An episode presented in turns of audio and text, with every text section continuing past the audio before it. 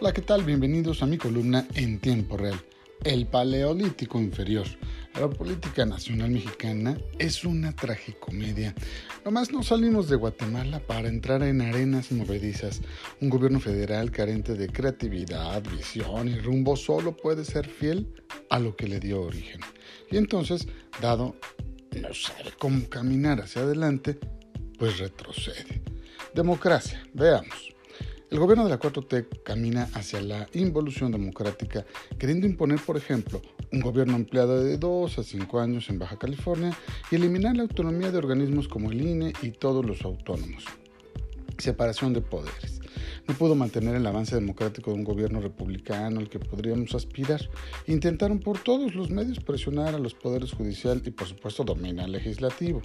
En lo económico, no ha habido peor conducción de la macroeconomía en que deberían promoverse la inversión privada, que en este sexenio se ha declarado enemigo acérrimo de todo lo que huela a dinero privado, porque se quedaron en los gobiernos estatistas obesos e inoperantes. Respecto al medio ambiente, bueno, pues también fiel a su obtusa mirada de la realidad vía racional. Se pelea con las potencias petroleras y ahora frena la inversión privada en generación de energía limpia, lo cual costará muy caro al país.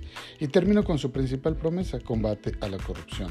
Nadie puede defender los millonarios contratos del dinosaurio Manuel Bartlett, quien en Puebla supo hábilmente controlar a la derecha conservadora y combatir electoralmente de manera eficaz al PAN, pero hoy es una vergüenza nacional y para los propios morenos.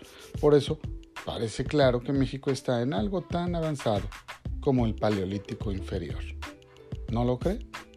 Muchas gracias. Nos leemos y nos escuchamos mañana. Lo invito a seguirme en Twitter como Eric Becerra 1, en Facebook Eric Becerra MX y en Instagram Eric Becerra, así como me puede escuchar en Spotify. Gracias.